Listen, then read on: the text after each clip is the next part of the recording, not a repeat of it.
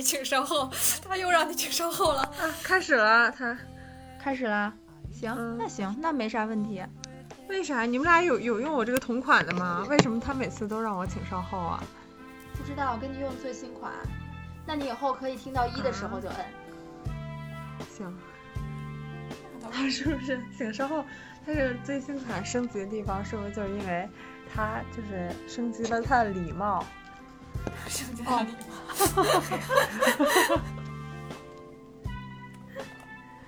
让你有一些互动的感觉。我是不是把屏横过来比较好？你们看我别扭吗？太因为我在用手机。嗯。哦，这就是你的新家哦，新家啦。不是，这是百子湾，你一次都没来过。哦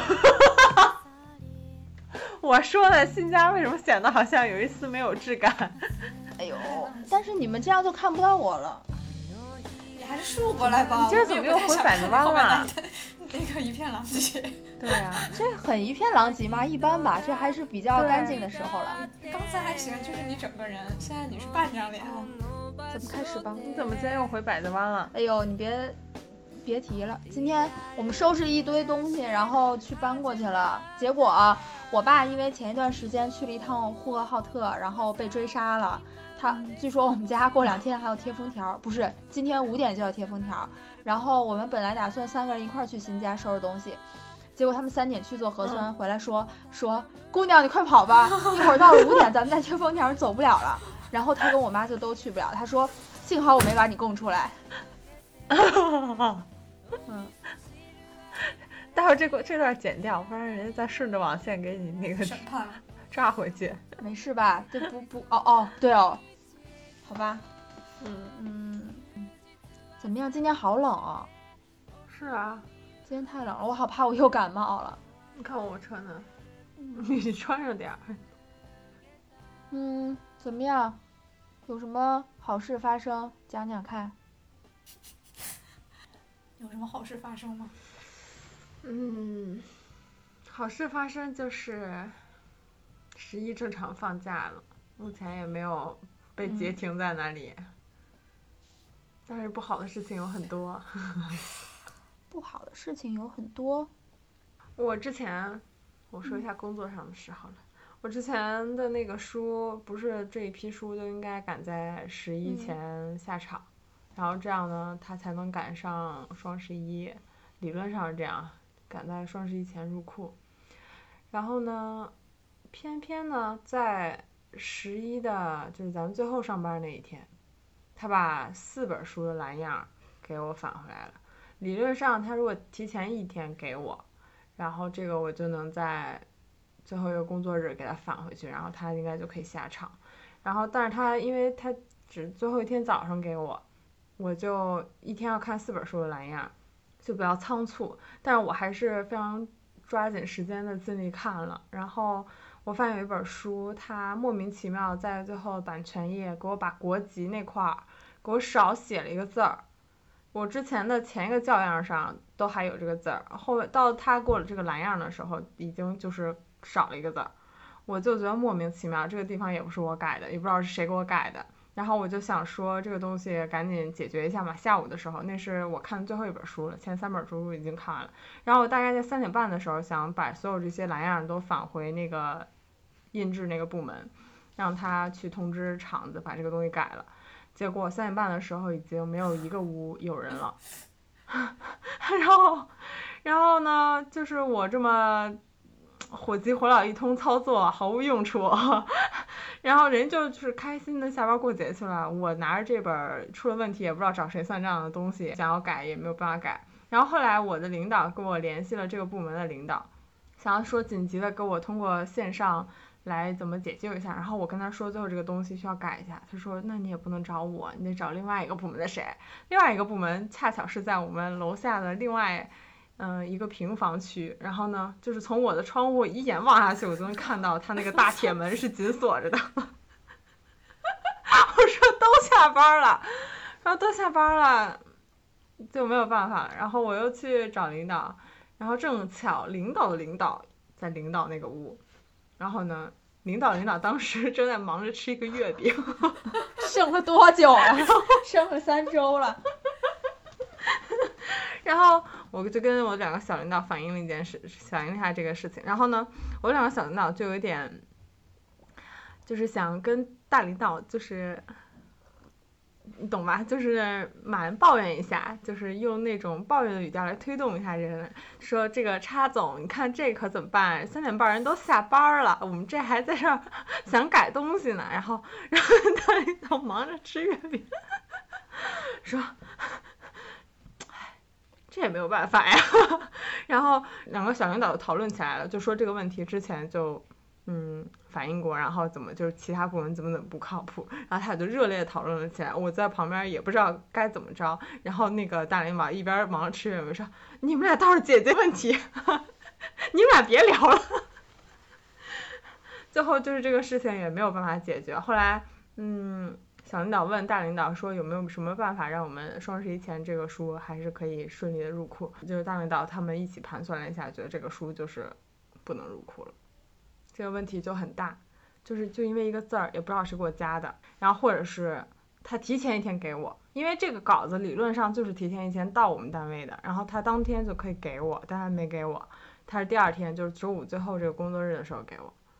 现在就是这本书，它甚至是三本儿，就是这这三本书本来是一个系列嘛，是三部曲，它是其中的一本儿，然后因为这一本儿。现在入不了库，这相当于这三本书也组不了套。然后呢，相当于在双十一整个这一个系列，就是会缺这本书，然后没有办法正常的，就是比如说有人想入一个套装啊，或者是想入这一集都就不行。唉，我们就是丛书的计划，这本书运作就是生产这一年，从三月份开始，就是整个大家都在赶流程嘛，赶这个流程就是为了赶在 双十一前入库。然后现在就因为这一个字儿，嗯。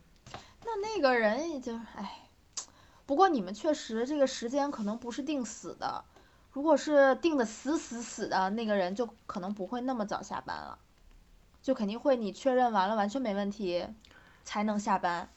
他没把这当个事儿，他不觉得这事儿就是很很很紧急，大家就觉得，嗯，国庆的前一天我就可以早一点下班回家了。你也佛系一些吧。那没有办法，嗯，那我也就觉得很亏啊，就是毕竟为了赶这个工期，已经之前加了那么多班儿，然后最后因为一个不知道谁给我加上去的呃减去的字儿，那本三部曲的另外两个书都是两个字儿的国籍，然后呢，他在这本书就给我删了一个国籍，谁干的呀？这得扣钱吧？就说的就是，但是这个这个东西你也不能那么骂，就是。就人家会说，谁让你们这个工期压这么紧？你们你们为什么前面不早一点？最后就是赶到这一天，虽然他没有错，但肯定我们也就是难逃其咎，就那种感觉。的确，也没，好像也有道理。所以你也不能怎么着，嗯。哎，大失败。讲一件好事吧。假期怎么过的？假期就是回。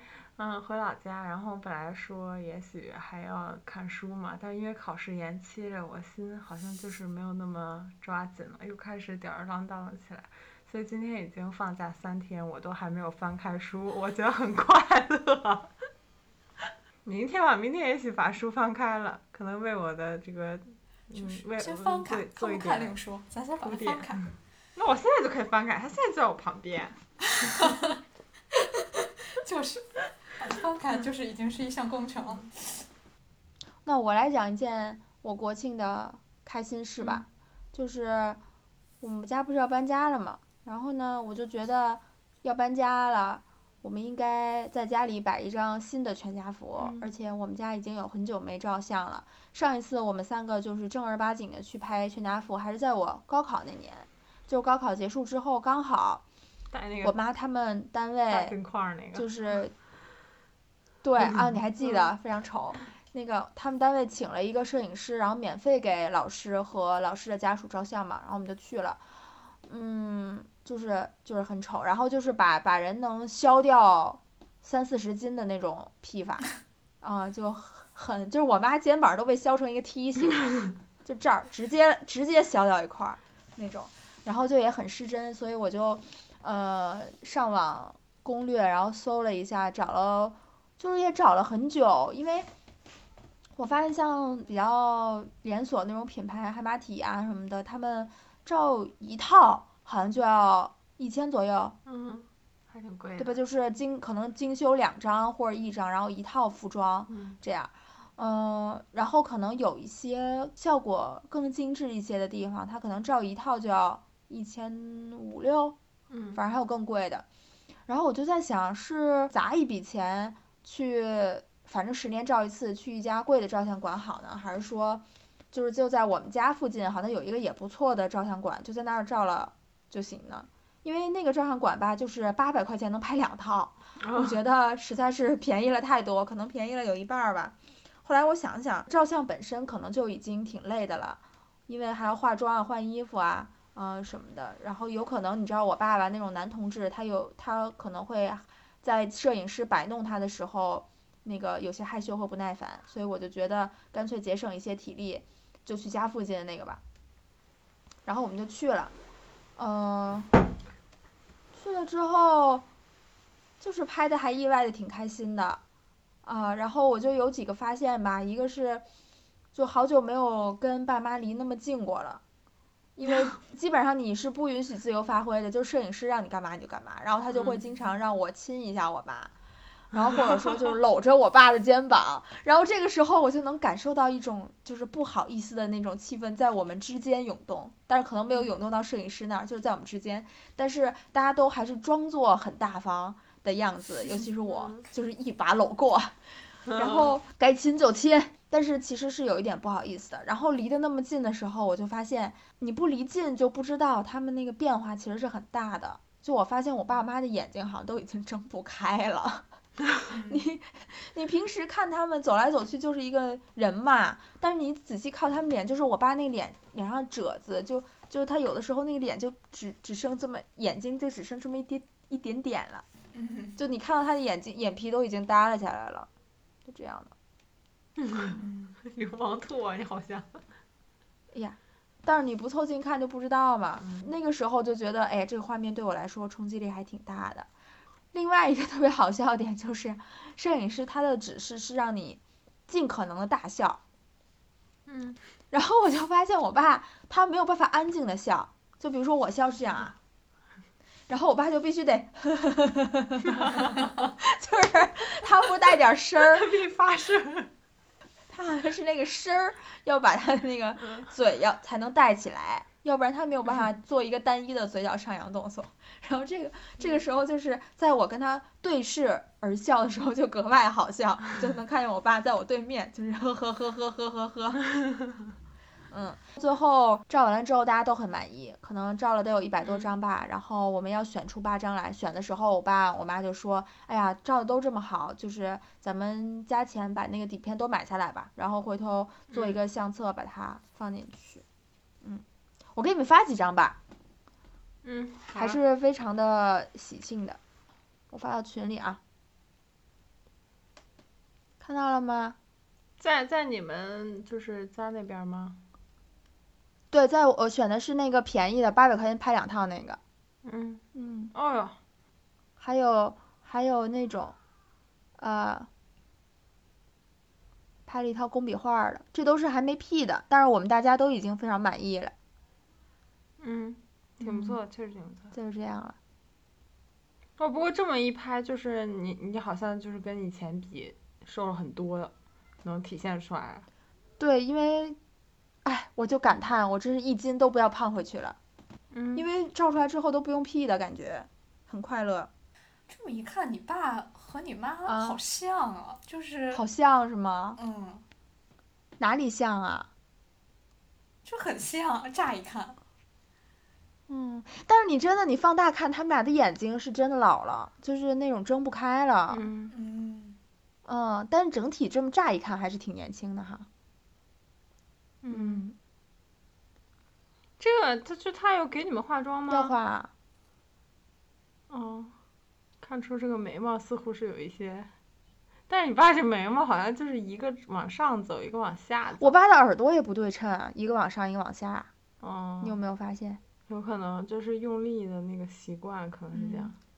我妈也为了照相这事儿，好像特意还有瘦了那么一两斤吧。但我就说人家一 P 就给你 P 五斤下去了。我觉得这件事情做的还是很有意义吧，因为当时拍完了之后，大家都兴高采烈的讨论了很久。我爸就说这事儿办的非常有意义，办得非常好。我也很期待到时候那个搬了家之后，可以把其中一张放到进门处。嗯萨还在看吗？嗯，我也还在看。他照确实挺好的，就是一点儿也没有那种做作的痕迹。但是他像他上回那个高中高高考那那一套，就是有一丝做作很做作 那个，而且我觉得他给我嘴上为什么抹的像猪油一样？当时就我还是一个十七岁的宝宝呀。化妆品初体验。嗯，还挺有意思的。本来我爸是一个不太爱照相的人，就是他会老觉得自己那个眼睛睁不开了，所以平时给他照相他都不愿意照。但是这次呢，就是因为提出来要照全家福，他干了一件特别搞笑的事情。他说那一天他都没有刷短视频，都没怎么看手机，他就怕到时候眼睛睁不开，因为你做一些费眼睛的事情，就容易导致眼睛睁不开。就是为了下午照相的时候把眼睛睁大一些，他那天都没怎么刷短视频。嗯，那你爸是不是可以去做一个那个双眼皮手术啊？就好多那个老年人啊，中老年，就是因为那个眼皮耷了，然后呢，就是可能给他提肌提一下，然后就是拉个双眼皮。我可以问问他，但他可能会觉得自己就是一个男的，不想搞这些，不想搞医美项目。对 你会发现你爸的那个 包袱还挺重的。啊。但其实只要拍好了，他们是很开心的，而且他们还会说为什么嗯年轻的时候，比如说，呃，哪年我妈单独去拍照片的时候没有一起照，就觉得哎呀应该多照一点的。当然了，他们有一些台词也是不可避免的出现了，比如说下次照全家福，咱们就应该是五个人了，或者六个人，毕竟现在能 生二胎了。啊，反正这种我也忍了，我也没说什么。嗯我有个问题，你有觉得你爸你妈就是越越老越像你的爷爷奶奶姥姥姥爷吗？有，我就是最近跟我爸妈视频的时候，我就严重发现，我爸越来越像我爷爷，我妈越来越像我姥姥。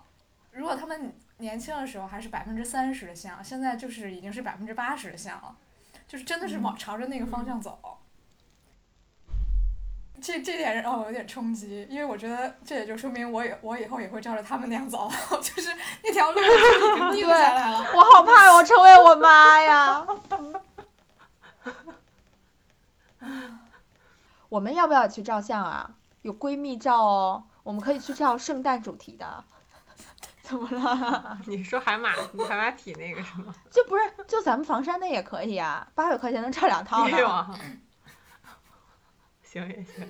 我记得那个我去海马体照那个 P 就是求职照的时候，然后呢，他怎么给我 P 的？他就是我我就说这边眉毛好像有点淡，然后呢，他就把我另外一边的眉毛给我轴对称，不止了一个。我说也不用这样吧。他说这个好解决，然后嘚儿就给我轴对称。我觉得太太强了，那怎么样？看着自然吗？就嗯，就是比我本人要精神很多，不太像本人，倒是挺好看的，嗯。你想轴对称，任何一个人的眉毛轴对称都会有点精神吧？嗯，嗯，和有没有什么好事？无事发生。但我最近有一件很惊险的事情，也不算很惊险，惊险，就是我嗯我本来是九月倒数第二周，上上上周 说了好几个上，上周开学嘛，然后我也没有别的课了，就是每周和导师见一次，然后我就我打算是我周四上课，然后我打算周一的时候把我的写好的论文的初稿发给我老师，就是给他嗯几天时间让他来阅读。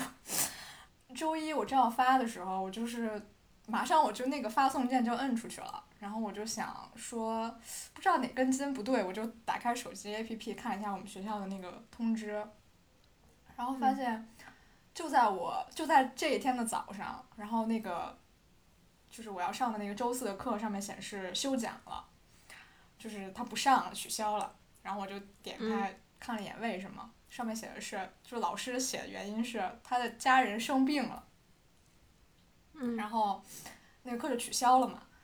然后我就想，我就说那我等等吧，万一就我也不知道他是家人真生病了还是找的借口。然后我就说那我别发了，先等等。等到第二天，然后那个老师也没给我发邮件，因为那个学校那个通知也不会给我发邮件，他必须得等我自己去发现。嗯。所以如果是平时的我的老师的话，他会给我发一个邮件说这个星期课我们不上了，但是他连邮件都没有时间给我发，我就想他可能真的是家人生病了，然后这个论文我就没有给他发。我就想，如果当时我发出去了，我就会显得我是一个特别没心没肺的人，就是 那个人家是父母他们家人都生病了，然后你还要给人家发发那个那个论文，逼着人家看似的哈，觉得没发挺好的。但他也可能就是忙到没有功夫打开。对对，这也是有可能的。嗯嗯，但是总体来说还是没发比较好，因为我真是当时真是不知道。嗯嗯，但是如果我发的时候，其实已经那个通知已经发给我了，所以这个时间前后还是我是应该先看那个通知才对。但上周我去上那个课的时候，基本上就是在听那个老师给我讲他的悲惨经历，就是他回家，不对，先后顺序是这样的：他的母亲生病了，是他母亲第一次生大病，所以他就回去了，回回老家了。回老家之后，刚到老家，然后就发现自己那个嗓子不舒服，然后就觉得哎这事儿不太对，然后他就去测了嘛，然后发现自己阳性了，也就是说好不容易回家想照看一下母亲，然后照看不了，自己反而病了，然后对就把自己关到二楼嗯。隔离去了，然后隔离半天，但还好就没把他们家人传染上，但是自己也怪难受，因为他有哮喘，啊，反正到现在还一直在咳嗽。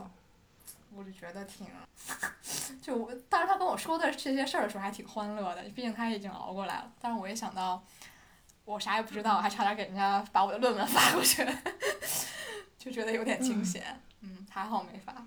因为你知道发，就是他们日本人发邮件都是都是那种，就特官方，你也不能加一些什么关心的话呀，就是唠唠家常就没有这些，因为你一写就显得特别奇怪，一般就是，就是这是我的论论文，然后请您多多关照就结束了，就好像在催促人家读似的，你知道吗？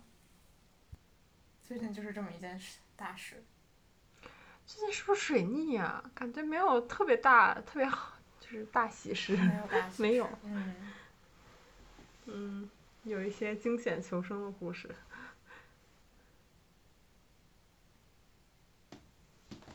你们就没话了吗？我还说我要充一会儿手机上的电，因为我没有戴耳机，它那个不是只有一个口吗？那我们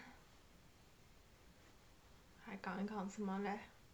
我们这一期是什么主题啊？没有主题 没有主题，无题。那我来再讲一下好了。我们单位旁边新开了一家咖啡馆，然后呢，嗯，它的那个主题颜色是绿色的，深得我心。然后它的三个，就是我每次去，它都只有那个咖啡师小姐姐，漂亮，美丽。温柔、大方，就是不同类型的小姐姐。然后呢，她们都非常的温柔。我基本上问了她每一种咖啡的做法，她都特别耐心，并且带一丝俏皮的微笑向我介绍。然后有一个大叔很不耐烦的在后面插话说他要点单，然后那个小姐姐愣了一下说：“啊，麻烦您等一下，我们先 我先替这这两位。”嗯，这两位那个点单，您麻烦您在后面排下队，就这种。哎呀，我的天呐，我就好喜欢呀！我现在发现我就是有点痴女了，变成。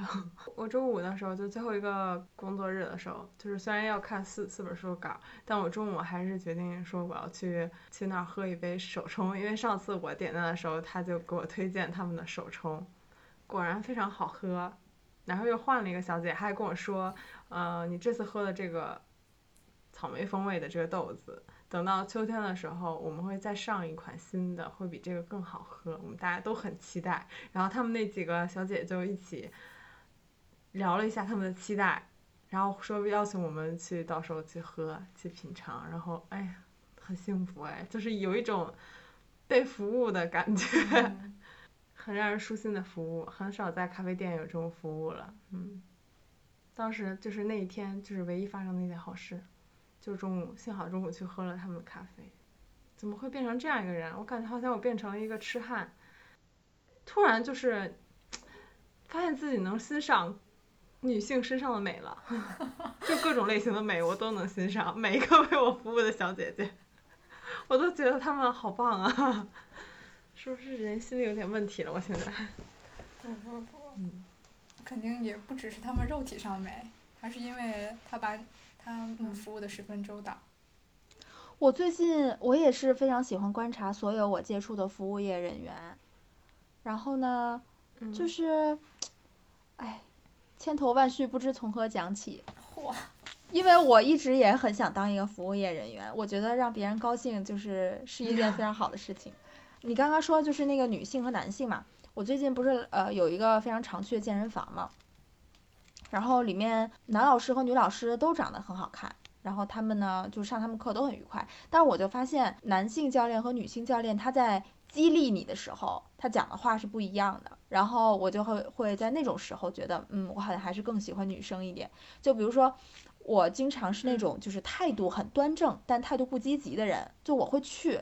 但是我呢，就是我累了我就停，我经常会是那个就是大家一排在那边做动作，我就是最先掉凳儿的那个人，我就在那儿我就坐不动我就歇了。然后呢，此时就比如说男教练在 push 你的时候，他会说加油，想想看再瘦几斤，然后呢能穿上呃好看的小裙子，什么加油加油，然后就会这样。每当这个时候，我就会觉得我好像也并不是很想穿小裙子，再瘦几斤这件事情对我来说也不是说特别有吸引力。这个男的尚且还好，还有另外一个就是一个东北大哥给我们上课的时候也会说加油，想一想这个动作再做几次，你的侧腹的马甲线就出来了。然后我就说我不想要马甲线，他就说你嘴上虽然这么说，但你其实想要。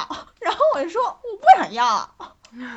这种时候就是 那个会有点陷入僵局，但是我跟你们说过，我不是最近非常喜欢我们健身房那个美丽的大姐姐嘛，就是她有苍井优一样的脸，但是又是那种、嗯呃很高挑健美的身材和棕色绝美小麦皮肤，嗯然后他在 push 我的时候，他会说什么呢？他说：“你就是呃，每做一次，你就尝试将你的身体更靠近一个地方，你就想着你要更靠近，每次都要更靠近一点。然后只要有这个目标呢，我们就可能会完成。这是一个特别实在的激励。或者他会说，呃，掉下去可以，但是掉下去的话，你就是待两秒，你再起来就行了。”就他不会讲什么马甲线呀、什么瘦几斤呀、什么小裙子之类的事情，就反而是女生不会讲这些，嗯，然后听到他这些话，我就反而会更愿意去做，嗯，这是我的一个观察。但你其实还是认同那个那些男老师的话，因为你看你刚才拍完照的时候，你就说你再也不要胖上去了，因为感觉照片上自己已经不用 P 了。但是 这是一个你看到结果之后的感想，但是在你、嗯比如说你是去运动的时候，你并不是为了那个结果去努力的，你只是说嗯我今天想完成我今天的分量，我才去的。然后我可能会去不同的馆去上课，是因为我想让这件事情丰富和多元化一些。我并没有想说我非要怎么怎么样，对。所以嗯他们说到那种话的时候，就会让我莫名其妙的走神，然后就不知道自己在干嘛。我刚刚还想说什么呢？哦，说到服务业人员，今天我叫了一个货拉拉司机，我觉得他是一个笨蛋。你知道货拉拉是那种机制吗？就你叫车的时候，呃，你会选择一个搬货服务，然后这个搬货服务呢，它是按整车或半车收费。除了这个整车和半车的衡量之外，你还可以自己去上报超大体积的那个件数，啊，然后我因为嗯就是我作为顾客，其实我对这些不是特别有概念，我就先报了一个半车，我觉得就是多退少补嘛，办完再说。然后今天我跟那个司机，他就说我要加钱，然后我说好的，我加，然后到时候您操作一下，我就补钱就行了。然后就死活说不明白，他就让我看定价，然后让我看完那个就是什么东西对应多少多少钱之后，让我来告诉他要加多少钱，然后他那个定价表写的是，就是大物品，这个可能能看还能看得出来，但是他又说了，他那个定价表里面还包括一些，比如说超过二十千克的物品，这你说你让我怎么衡量啊？然后我就跟那师傅说，我说您来定就行了，您说几个咱就几个，然后他就不行，他就让我算，但你说我怎么算？然后我俩就就。就是他还以为说就是我不想付钱，他就说那个什么除了那两个大箱子之外，那个你这书也挺重的。我说我这书这有二有没有二十千克我也不知道啊。他说绝对有。那我说好吧，那就有。他就说就是那种他又想要钱又不好意思要钱，他就是那你说那你说我说那你说我说不出来。他说那你说，然后他就说那那个那我就是什么那两个大的再加上四个输的。那就算六个吧，要不然实在不行给你算五个。我说算六个也行，您说几个就几个。但问题是，确实他那个系统不是很，呃，科学的，就是在于他没有一个称重环节，他全靠师傅用臂力去衡量那个东西是不是超重。那我不知道我那箱子，我不知道我箱子多少斤呀？那我要真这么跟他较劲的话，我就说那您就应该对吧？上秤给我量。要这么说的话。啊，要不然咱就按整车收费。这是我遇到第一个就是如此斤斤计较的师傅，斤斤就是斤斤计较可以，毕竟人搬一趟挺辛苦的。他但是他没有显示出他的 专业度，就是你就应该自信的跟我说，咱们这个有多少个箱子，应该怎么怎么收费，您加这些钱就行了。他不能说让我来算这数，然后我今天就觉得，就我就不想不是很想见到他。往常我都会很愿意送师傅上电梯，但我今天没送他，我直接当他面关门了。但我就很喜欢那种，就是，嗯，给我爸这次做软装销售的那个小姑娘，就我爸也很喜欢她，因为她对他们店里所有的家具了如指掌。啊，我们就是很喜欢她这种，嗯，散发着我很热爱我的工作，并且很了解，我知道我在做什么。的样子，而不是今天这个让我去那儿算数的这个司机，所以我感觉就是服务业人员把工作做好是一件非常有魅力的事情。但他也肯定有很多困难，我觉得，嗯，他这么谨慎的对待你，可能是因为他之前受过这种苛责。你是不是多收我钱了？你是不是就是想，就是坑我钱？你们货拉拉，就是 名誉这么差。声誉这么差，你这个服务怎么是不是强买强卖？可能也有这方面的那啥。没准挨过投诉的苦。他们那个应该随身带个秤，随身带个秤不就说明白了吗？这多少斤应该加收多少钱？这不就很明白吗？你这全靠他说超重就超重，我要是真的跟他计较，那这钱我就是可以不付。嗯，也可只能说他不太聪明吧，就确实是不太聪明，但可能他也有他的难处，比如说这个秤，你到底怎么拿什么样的秤，人家会不会说你这个秤有问题？但我觉得是因为这个平台他自己就是没有做好跟他这个员工和平台的衔接。你比如说，如果要是你平台是按这种质量来衡量的话，你就应该跟你的员工培训好。或者说统一配一个什么秤，或者说你这个程序上，你到底这个称量的时间放在哪里是怎么算的，你都应该。但是平台只给你了这个二十公斤这个接口和选项，但是没有更多的东西，所以它可能一定程度上对这个服务业人员也是一种剥削，就是他可能需要提供额外的服务。如果平台没有这个接口，他可能就是问你觉得这个东西。他觉得这个东西到了二十斤或者很重，他用他自己一个主观的判断就可以管你要钱了。但现在平台跟他说你这得到二十斤以上，他反而觉得这个东西不好衡量，也可能有一些纠纷的空间，所以跟你才就是有一点想要钱又不能直直白要的感觉吧。我我这个礼拜装网的时候，来了一个大哥，是给我装宽带的。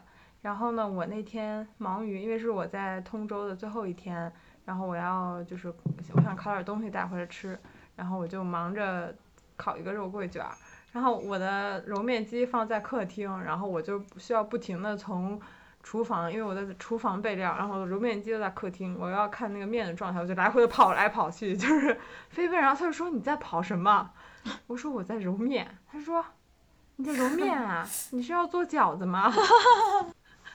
我说不是，我说我要做面包。他说你还会做面包啊？然后你可真会过。然后那个就开始说他他们家闺女只会煮方便面，然后可愁死他了。然后说那个他一开始我在厨房，他以为我是在那个呃做饭。他说你你还会做饭呢？嗯，那这可比点外卖好多了，还是自己家做的东西要比外卖强。然后后来他就是不又问我你在干什么？我在才告诉他我在揉面。然后他就说那个还能揉面？那我待会儿可要看看，这个东西是个是怎么揉？我就是。就就快点装完，你走得了。为什么要看我面揉的什么样？然后他还指我的那个台子上的那个机子，说这是什么机器啊？我说这是咖啡机。他就用一种很惊讶的那种表情，就是说你琢磨的可真多呀，就是这种感觉。我就感觉吧，他挺。挺亲切的，好像是，但是我又不想他问我那么多，你就你说你赶紧装完你走吧。他要问我你是不是在包饺子，我心想如果此刻搪搪塞他，我说 我是在包饺子，那他是不是还要问我你做什么馅儿的？所以我没有办法，我只好跟他说我在做面包。他说啊，那你这我待会儿可得看看。我有点不想让他看，但是他说这个话，我就也没有办法回应他，我就说嗯，好吧。然后他说你做做这个时候什么时候这个面包能烤出来？我说我现在做，我十一点多才能烤出来。他说啊，然后最后他正完也没有一定要看我的 揉面机，他就走了。真不见嘞，也挺逗的这大哥。啊，我发现我就是对那个服务业人员特别客气，就是我我也不敢跟他们。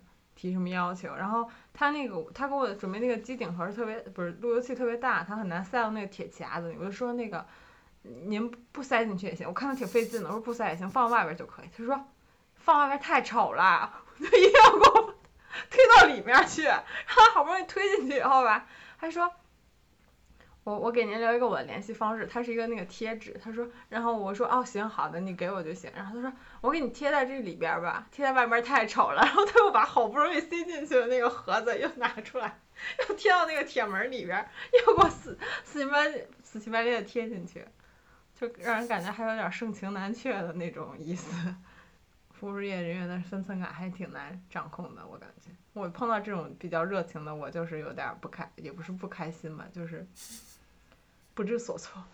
哎呀妈呀，他是不是想我了？我想他。何来讲一个关于服务业人员的故事吧。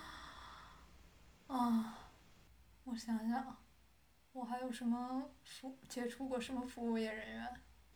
可能跟服务业人员没太大关系，但我最近有一个观察，就是我们这个我这屋子。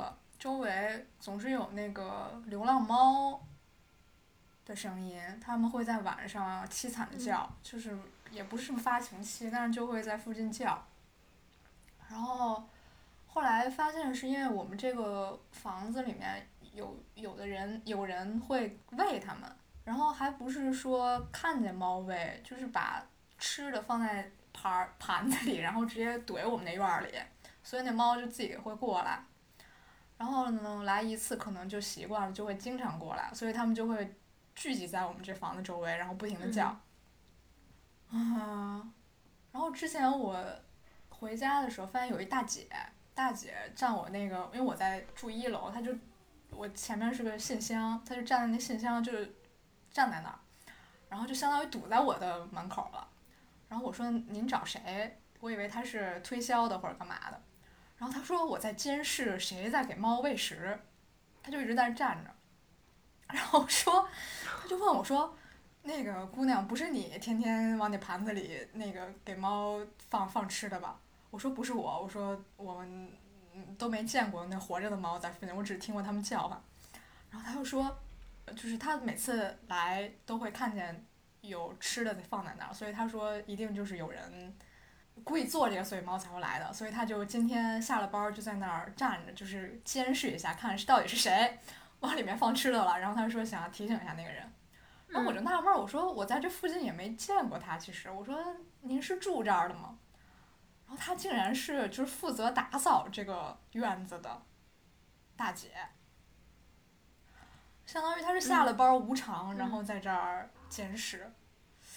哎呦，我就觉得，对 我说，反正但是他人家也不是对猫有多大恨，然后他也不住这儿，所以也其实没受那个猫困扰。然后我就说是有人投诉还是怎么着吗？然后我说让您费这么大劲还在这儿监视，他说不是，他就是每次来打扫卫生都发现有人有人在那儿放吃的，他就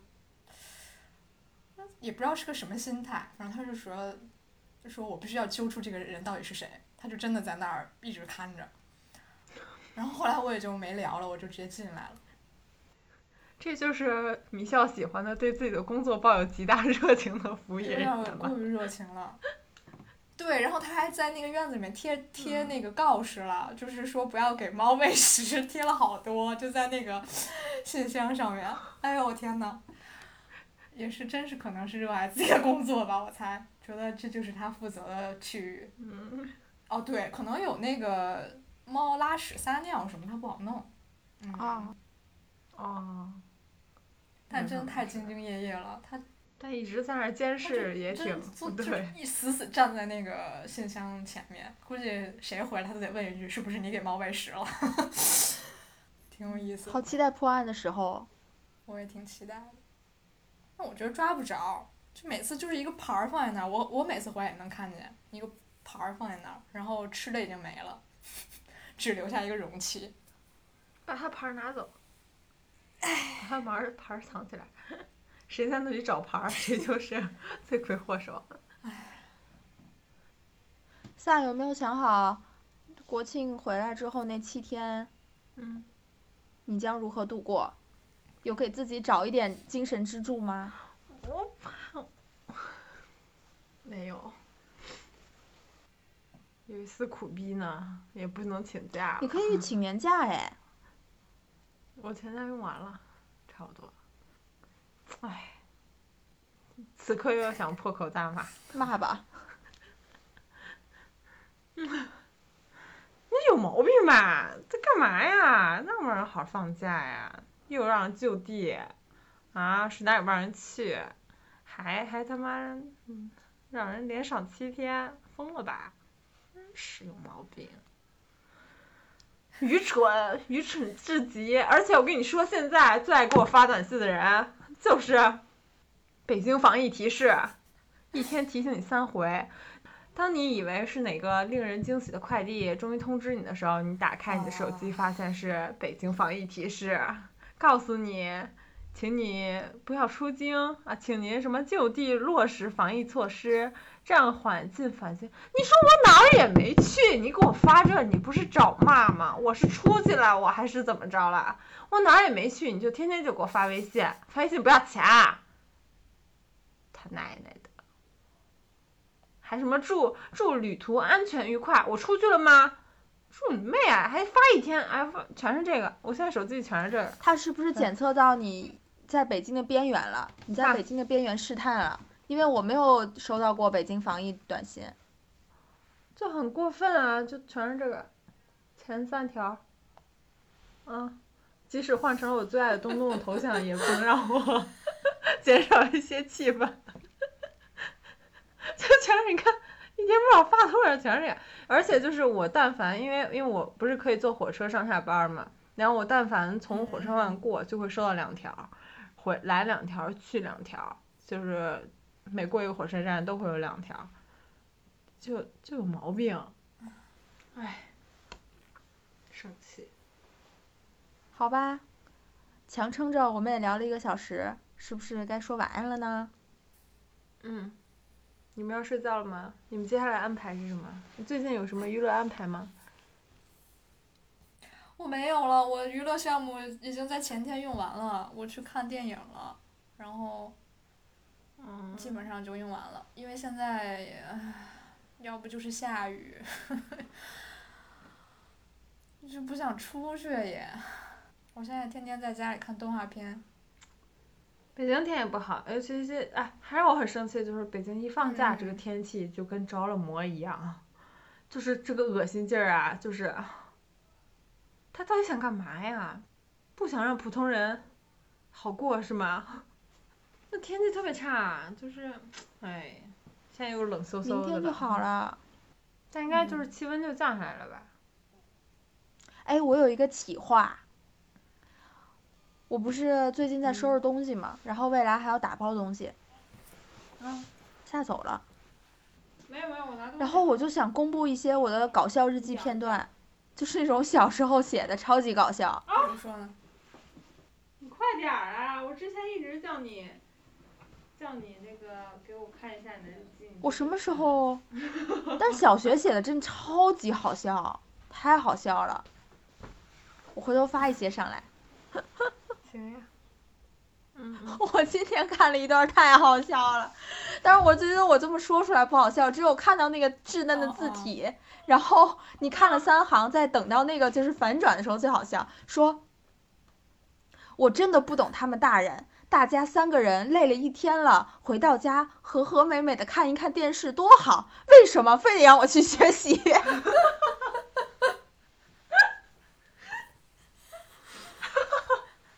控诉。你说到这个，六六每天都因为写作业这个事情跟他妈在那儿唧唧歪歪，然后说你想累死我呀，你就想累死我啊，就是用这种。说什么？他说你就想累死我，你是不是想累死我呀？哦，气血气血之声就在那想累死我，然后今天早上就是一边哭一边说我的手抖，我 就是写不好，我控制不了我的手，我的手一直在抖，好抓马。我不想在田字格里写字儿，我就想写大字儿，很好笑。很好笑。我到时候边整理，可能就边拍一拍照，太好笑了。但是就是又你又好笑，又有点不敢看，因为又很羞耻。给我们看，你别看，不行，给我们看，看。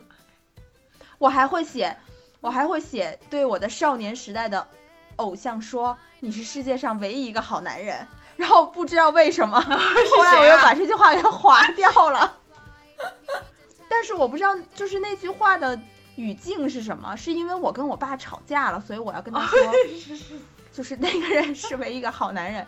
然后又不知道为什么，就是又把它划了，是不是因为我爸又给我买了麦当劳回来？就完全不知道到底发生了什么，但只留下了那句话。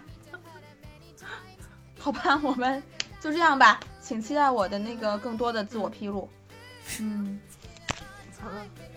拜拜。